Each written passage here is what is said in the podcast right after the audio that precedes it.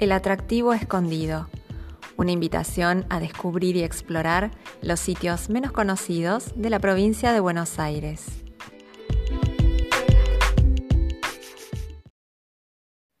Fueron construidos a finales del siglo XIX y comienzos del siglo XX.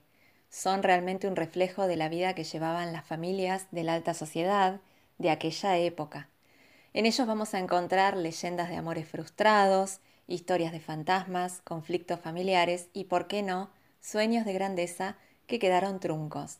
Lo costoso de su mantenimiento y los sucesivos cambios de dueños llevaron a muchos de ellos al abandono y al descuido. Hoy les doy la bienvenida, vamos a conocer a través de este nuevo episodio del Atractivo Escondido algunos de los tantos castillos y palacios de la provincia de Buenos Aires que vivieron su época de esplendor y hoy permanecen entre el abandono y el intento de salvaguardar su memoria. Les voy a hacer una propuesta de un recorrido, vamos a hacerlo de sur a norte, desde el sur porque es donde yo vivo, en la ciudad de Punta Alta, y vamos a ir recorriendo de a poquito algunas poquitas historias de la infinidad de castillos que hay en la provincia de Buenos Aires. Y bueno, vamos a comenzar desde aquel castillo que yo les conté en el primer episodio, que veía siempre en mis viajes a la ciudad vecina de Bahía Blanca, de este lugar que se llama, se le dice Castillo de Villarias porque se encuentra precisamente en este barrio, en las afueras de la ciudad de Punta Alta. Lo que podemos saber de él es que se construyó precisamente a principios del siglo XX más o menos entre 1912 y 1927, y perteneció al doctor Ramón Ayala Torales, quien fue un médico y un político radical, tenía una carrera bastante importante en esta zona como político. Él nació en Buenos Aires en 1881 y falleció en Punta Alta en 1947. Fue el primer médico que tuvo la ciudad, el médico estable, con el que contaba la ciudad en esa época. Y este chalet era su casa de fin de semana. Más que nada estaba destinada a encuentros, fiestas familiares y también encuentros con distintas amistades. Está emplazado en un terreno parcialmente cercado con una hectárea de extensión. Forma parte de un predio de 400 hectáreas que se extienden hasta la zona de la costa y era utilizado como coto de casa menor y también para cabalgatas de los residentes y los visitantes. Algo interesante que cabe aclarar es que lo que se observa desde la ruta es en realidad la parte posterior del edificio y no el frente como uno a veces piensa, ya que el mismo está mirando hacia el interior del terreno. En cuanto a sus características edilicias, el castillo tiene, además de un notable color blanco, muchas eh, características del estilo colonial, eso lo podemos observar en las rejas, en las tejas y bueno, en todos los otros elementos que componen al edificio. El casco principal tiene tres plantas y en el interior tiene innumerables y pequeños ambientes. Y bueno, en otras épocas lucía murales que estaban realizados por el propio Ayala Torales, más que nada para perpetuar los rostros de familiares y amigos. Y si bien fueron restaurados en 1978 aproximadamente por un artista plástico llamado Hernán Silva, esto no impidió que continúen con signos de deterioro a lo largo del tiempo. Otros componentes también que se pueden observar, que se pueden apreciar, son siete fogones, uno de ellos tiene tres bocas y están revestidos con mármol de Carrara y con azulejos muy antiguos. Hay dos características, dos aspectos particulares a destacar del castillo en lo que hace a su construcción. Una de ellas es el mirador, que yo se los había nombrado en el primer episodio, que es lo que se destaca cuando uno lo ve, ubicado obviamente en la parte más alta de la vivienda. Se decía que su función era la de avistar desde lejos el ataque de los indios maloneros. Bueno, esto es imposible teniendo en cuenta que la casa fue construida en una época posterior a estos eventos históricos. Y otro de los elementos es una especie de calabozo que según se dice era utilizada el, perdón, era utilizado para encerrar a aquellas personas que se excedieran de copas durante las fiestas organizadas en el lugar. Bueno, son aspectos que hacen llamativo al castillo, más que nada cuando uno se adentra en su historia. Esta propiedad le perteneció a la familia Ayala Torales hasta 1976 y después de varios propietarios que sucesivamente fueron adquiriendo la casa, tenían intenciones de poner eh, distintos emprendimientos, por ejemplo, una casa de té, un asilo de ancianos o incluso un boliche bailable. La realidad es que ninguno de ellos prosperó, así que bueno, llega hasta el día de hoy en un estado de abandono. No hay registros, no tengo registros de personas que hayan querido únicamente ingresar a explorar el lugar. Sí eh, han vivido algunas que otras familias, personas que lo han ocupado, bueno, en casi en forma ilegal, porque tengamos en cuenta que sigue siendo de propiedad privada este lugar. Y además, bueno, la estructura en sí no es muy segura, no hay una certificación de que sea seguro ingresar. Por lo pronto se lo puede apreciar desde afuera, es muy pintoresco, llama la atención, las palmeras que lo rodean, todo el ambiente es muy llamativo de ver. Vamos a dejar Punta Alta y nos vamos a dirigir aproximadamente 78 kilómetros a nuestro próximo destino, la ciudad de Coronel Dorrego, en un paraje muy cerquita de allí, para conocer una historia que tiene una leyenda muy romántica que rodea a la mansión Subayaurre. La leyenda dice así. Resulta que en 1901 un vasco llamado Juan Ayerbe partió de su España natal y se estableció en la zona de Coronel Dorrego. Estuvo trabajando como peón de campo, eh, se instaló junto a su hermano Ramón y en eh, su país natal, en España, había quedado su amada con las promesas de volver por ella y traerla a esta zona una vez que Juan, bueno, tuviera una vida más próspera y pudiera darle también a ella una vida mejor. En 1922, con su hermano Ramón, compran algunas hectáreas a un señor, don Subayaurre, y allí comienzan a construir un palacio, en el cual iba a vivir, por supuesto, con su amada el resto de sus días. La mansión termina de construirse más o menos alrededor de 1925. Entre las características eh, más que más resaltaban eh, eran tenía estatuas, pinturas en todos los salones y todos los avances que pudieran tenerse en esa época. Un aspecto en común que van a encontrar en la mayoría de estos palacios y castillos es que trataban de incorporarle todo aquello que provenía de Europa. Muchos de ellos venían de allí o, viajaban y traían todos los adelantos, características y demás. Y querían plasmarlos, bueno, precisamente en estos lugares. Así que el castillo eh, había quedado terminado.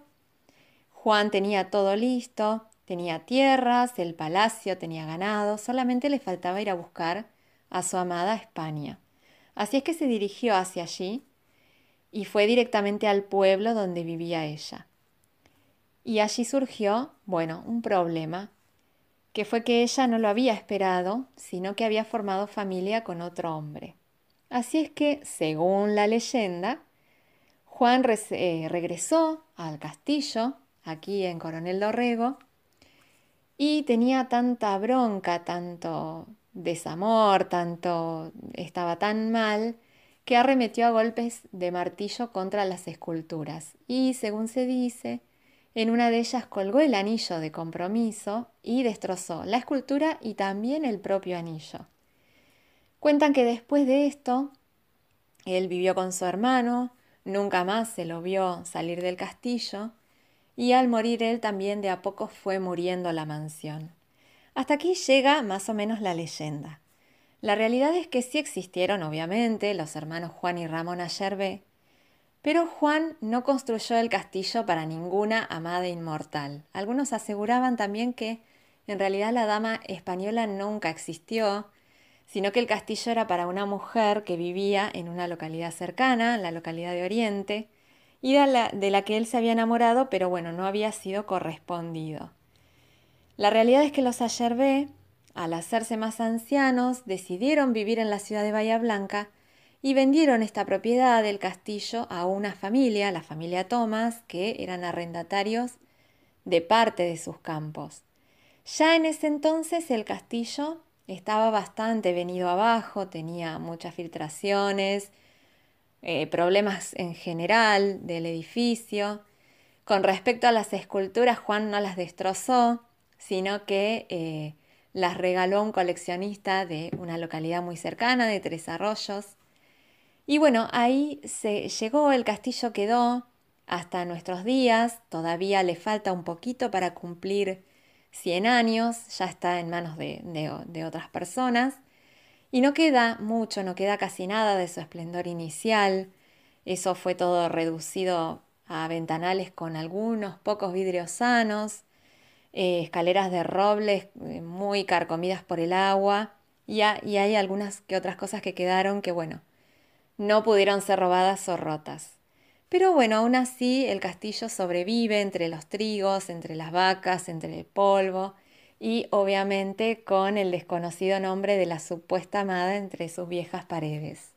Así que bueno, le decimos hasta pronto a la mansión Subayaurre para continuar nuestro camino y nos dirigimos 280 kilómetros un poco más al norte. Y vamos a llegar a Tandil para conocer una historia que comenzó en el año 1910, la historia del Palacio Sanssouci. No sé si lo han escuchado nombrar, pero bueno, tiene una historia bastante interesante. Resulta que en esa época, don José Santa Marina y Sarah Wilkinson deciden construir una mansión que llevaría el nombre del hotel donde tantas veces ellos iban a vacacionar en Europa, el Hotel Sanssouci. Y lejos de fijarse en gastos, el matrimonio se preocupó por eh, darle al lugar los mejores materiales, como ya he contado, que eran conocidos en la época, e incluso también algunos avances, como por ejemplo un ascensor, calefacción y hasta una usina propia. Buena parte de estos elementos para la construcción y demás eran obviamente traídos desde Europa. La residencia principal tenía decenas de habitaciones que estaban distribuidas en tres niveles y en la sala central se destacaba una inmensa estufa hecha en piedra tallada. Bueno, imponía la presencia, ¿no? Esta estufa, digamos. Realmente todo el castillo era un exponente de la Belle Époque muy típico de esa época.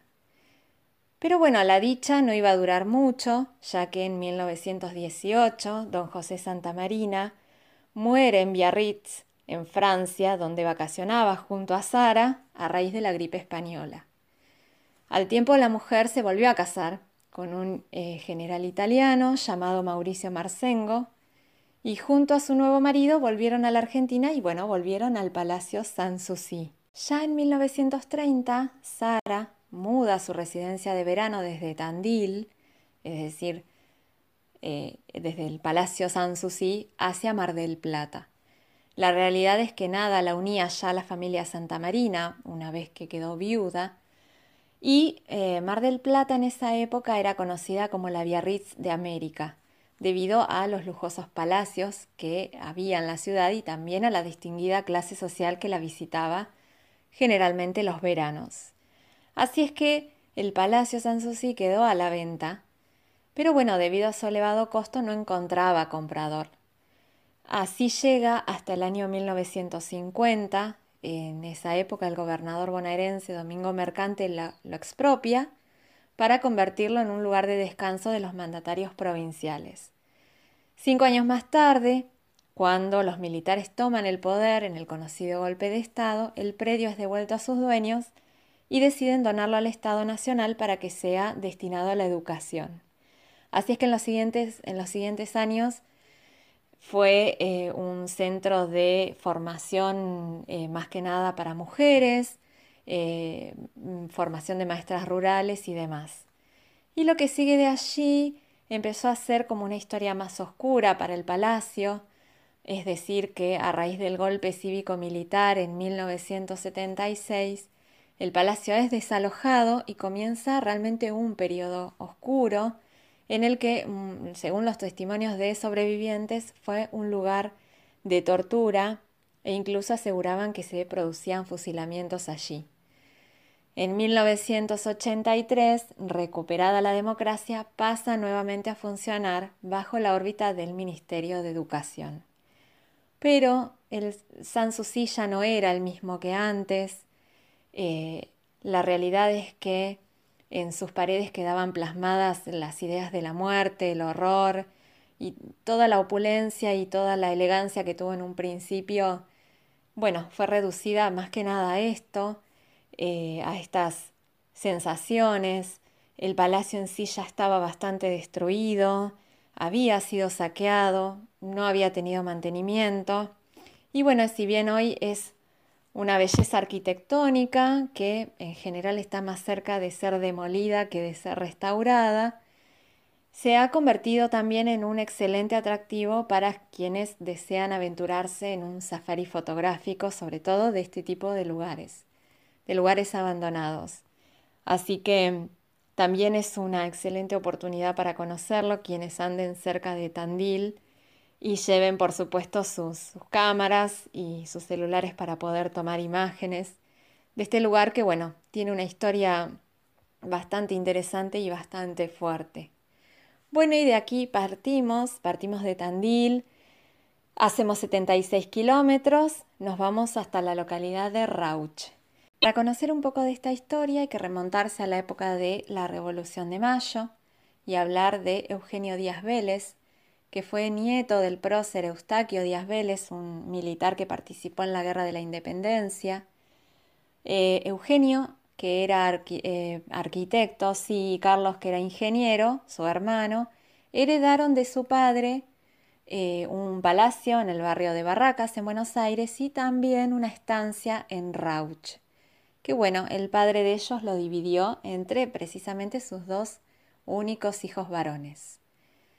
Eh, Eugenio fue el que iba a levantar, a partir de 1918, dentro de la porción de la tierra heredada, el casco de la famosa estancia San Francisco, también conocida como estancia de Egania, porque se edificó precisamente en terrenos de eh, propiedad de Andrés Egaña. Andrés Egaña era esposo de una de las primas de Eugenio y la relación entre ambos no era muy buena. En general a Eugenio mucho no lo querían en la familia porque era el que más despilfarraba, el que más malgastaba el dinero.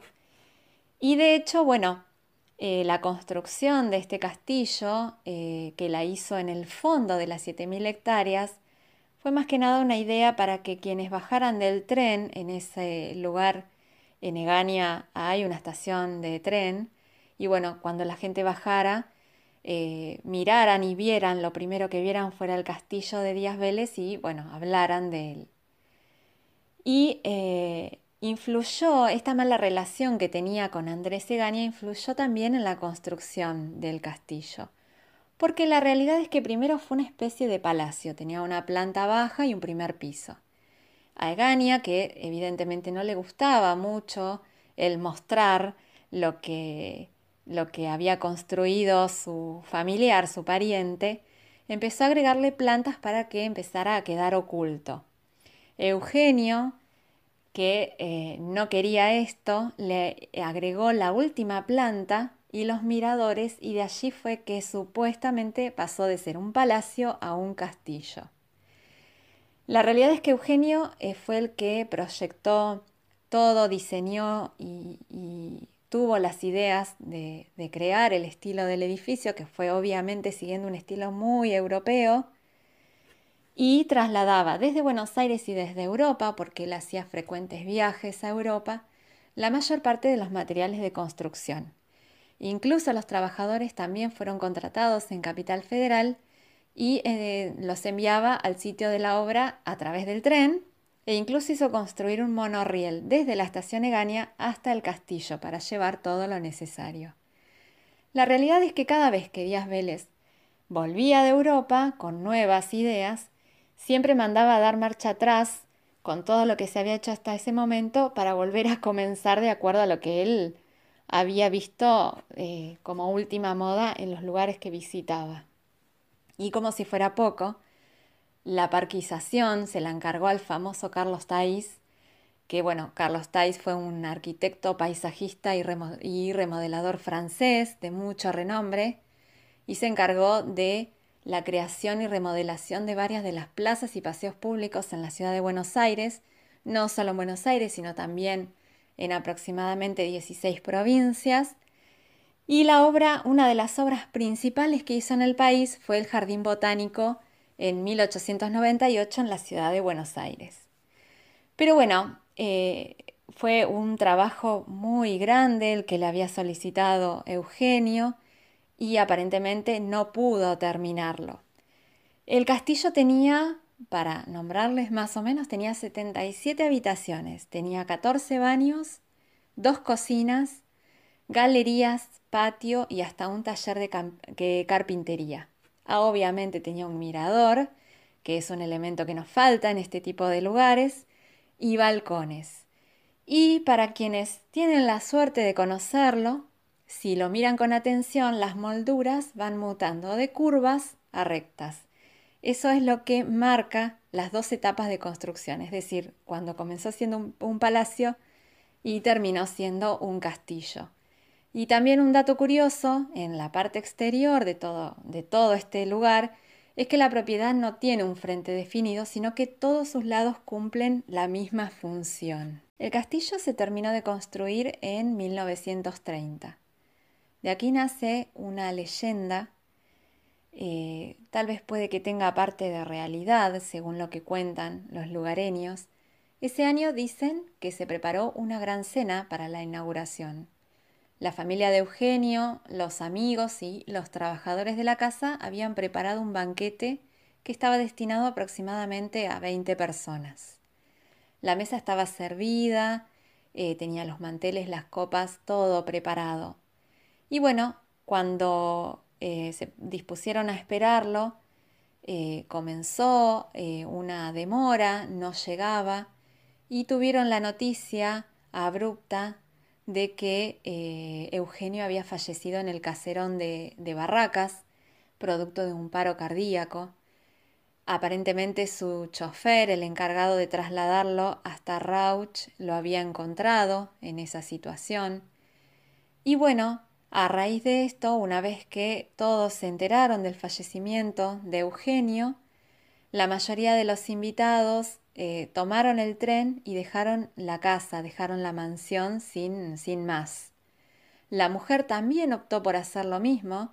La viuda, junto a sus dos hijas, ordenaron cerrar el castillo y dejaron todo como estaba, incluso hasta la mesa servida. Y supuestamente la mansión estuvo en este estado durante 30 años, hasta 1960 en el que supuestamente se rompieron algunos ventanales y ahí fue que los vecinos vieron que estaba la mesa puesta, las copas y demás. A mediados de, eh, de la década del 60 el edificio pasa a manos del Consejo de Minoridad para que fuera aprovechado como hogar. Un señor, Eduardo Burg, que se hizo cargo del castillo, él formaba parte del Ministerio de Asuntos Agrarios, tomó las riendas del lugar y decidió instalar este hogar para jóvenes con problemas de conducta.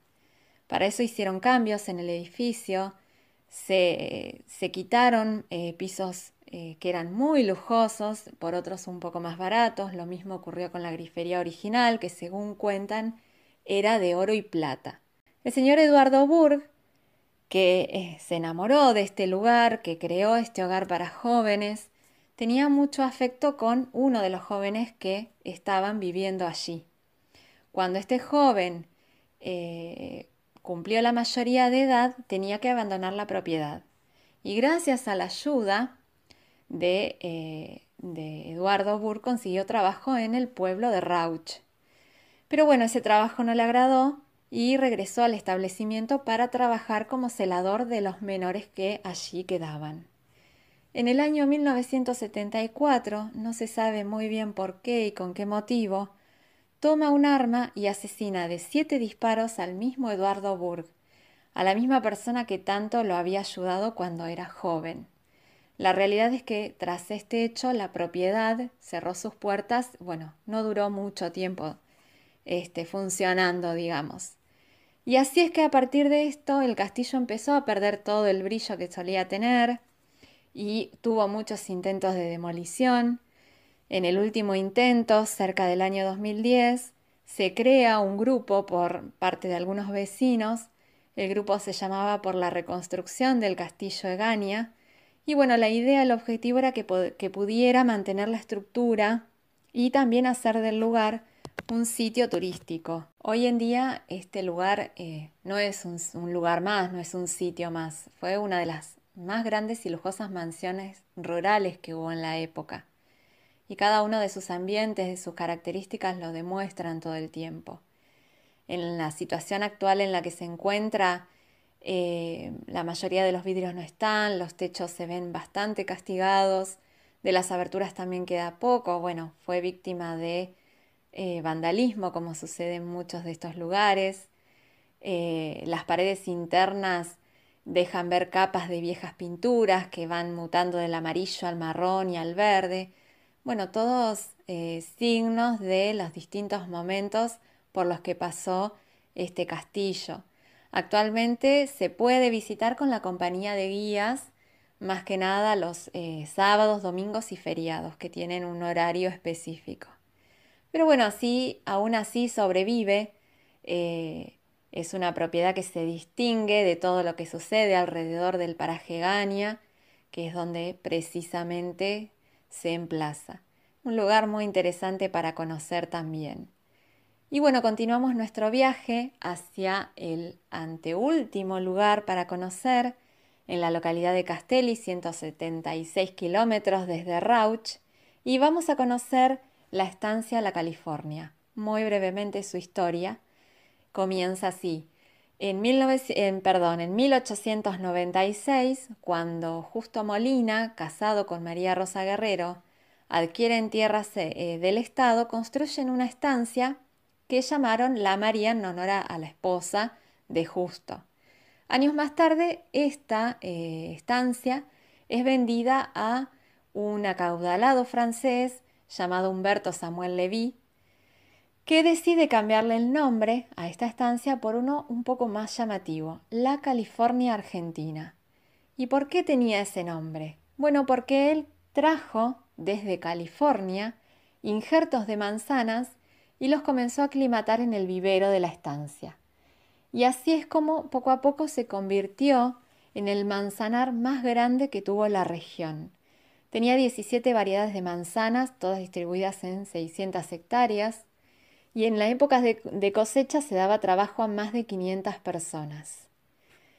Eh, acerca de la estancia, que era bastante imponente por cierto, tenía un casco de tres pisos, tenía 10 dormitorios y 10 baños. Cuando Levi muere en 1940, su esposa vende todo a los hermanos Jesús y Pedro Moreno. Y así que continuó.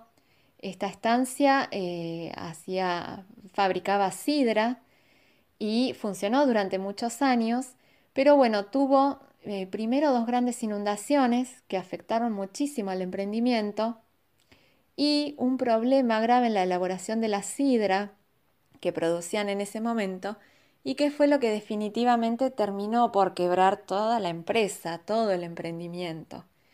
En 1964 cierra la producción para siempre y también cierra la estancia.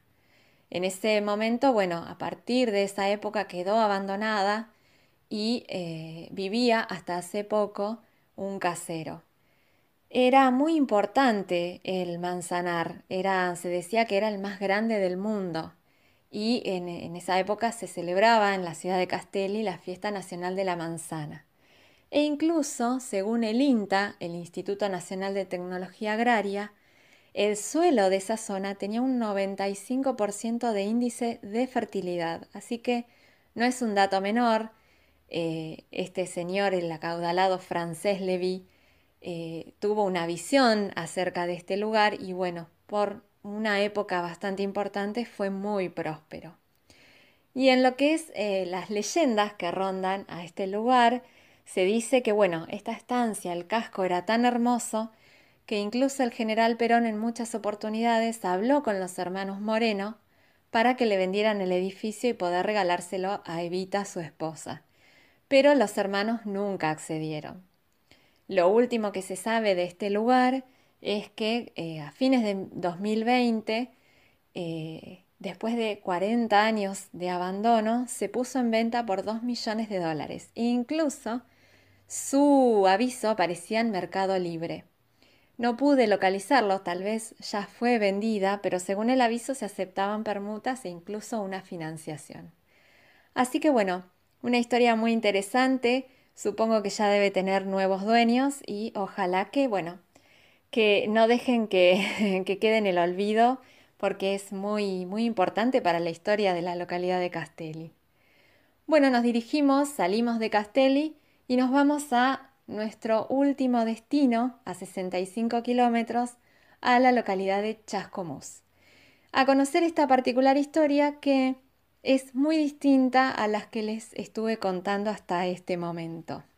Vamos a conocer el Castillo de la Amistad. Ustedes saben que mucho tiempo antes de que se estableciera el 20 de julio como el Día del Amigo, en la localidad de Chascomús hubo un disparatado reino que llegó a edificar un castillo, tener un monarca, una corte e incluso hasta una carta magna. La idea comenzó a gestarse en el Bar Nacional, eh, ahí en Chascomús, que fue inaugurado por Manuel Constella, un español que había desembarcado en Buenos Aires más o menos en el año 1935. Él se trasladó a Chascomús, en esa época era un pueblo que tenía aproximadamente 20.000 habitantes e instaló la cantina.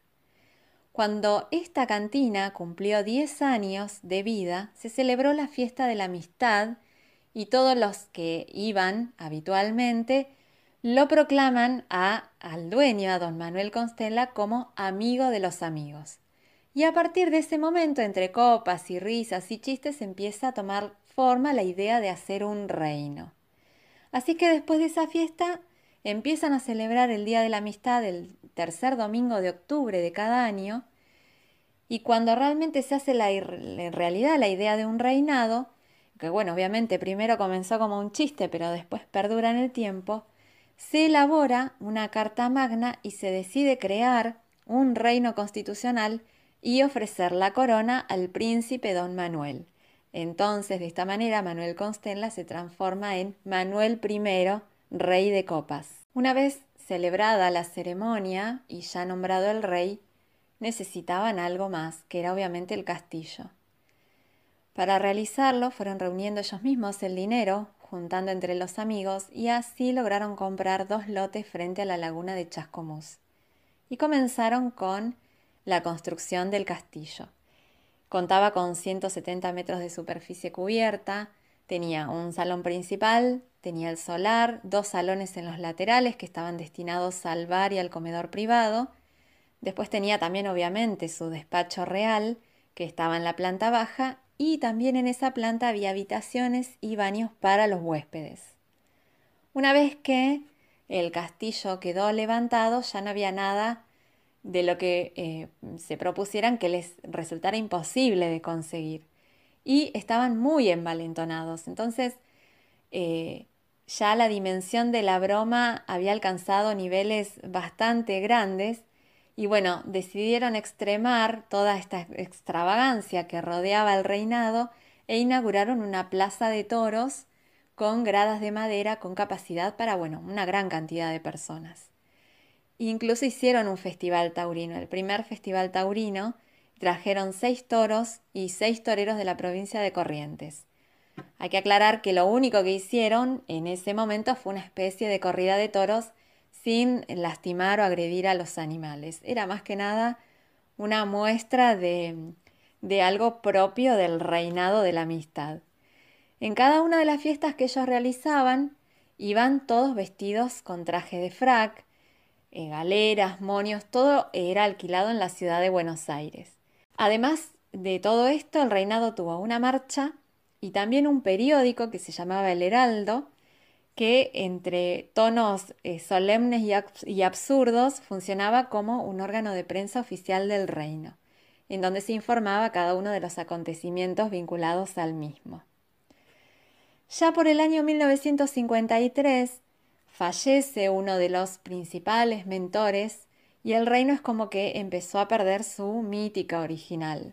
Años después, según cuentan, una asociación de box se hizo cargo del lugar durante un tiempo, pero bueno, realmente no hicieron demasiado, según cuentan, y además la gente entraba y sacaba cosas, se fue deteriorando, y eh, además al estar el castillo hecho con materiales muy simples y muy cerca de la laguna, eso provocaba que los techos se fueran cayendo y bueno, se fuera deteriorando de a poco. De la estructura original quedó poco y nada, y aunque en el año 2000 el castillo pasó a manos del municipio, con la condición de ser utilizado con fines culturales y turísticos, no tuvo en realidad mucho mantenimiento y se fue arruinando cada vez más.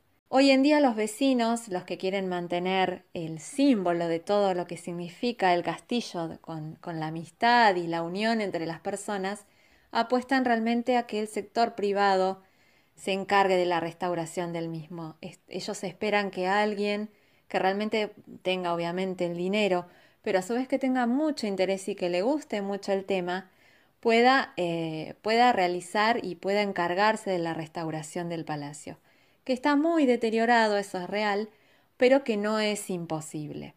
Sobre todo para mantener y transmitir a las nuevas generaciones una historia tan particular que no ocurre en muchos lugares y que es, es muy importante que continúe eh, viva, digamos, la historia a través del tiempo. Y así culminamos nuestro pequeño viaje por algunos de estos fantásticos lugares.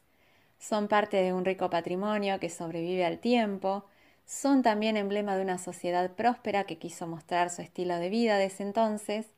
Y bueno, a nosotros nos queda intentar descubrir todo aquello a través de eh, sus paredes, escombros, todo aquel vestigio que nos dé una idea de lo que fue toda esa vida en esa época. Y eso es parte del atractivo de cada lugar, aunque muchas veces la palabra abandonado nos dé una idea de algo triste y, demás. Pero bueno, es una manera de darle vida y de rescatar su memoria también. Así que bueno, culminamos el episodio del día de hoy. Espero que les haya gustado. Por supuesto, como les dije, hay muchísimos lugares más para conocer. Bueno, no se pierdan de hacerlo cuando tengan la oportunidad.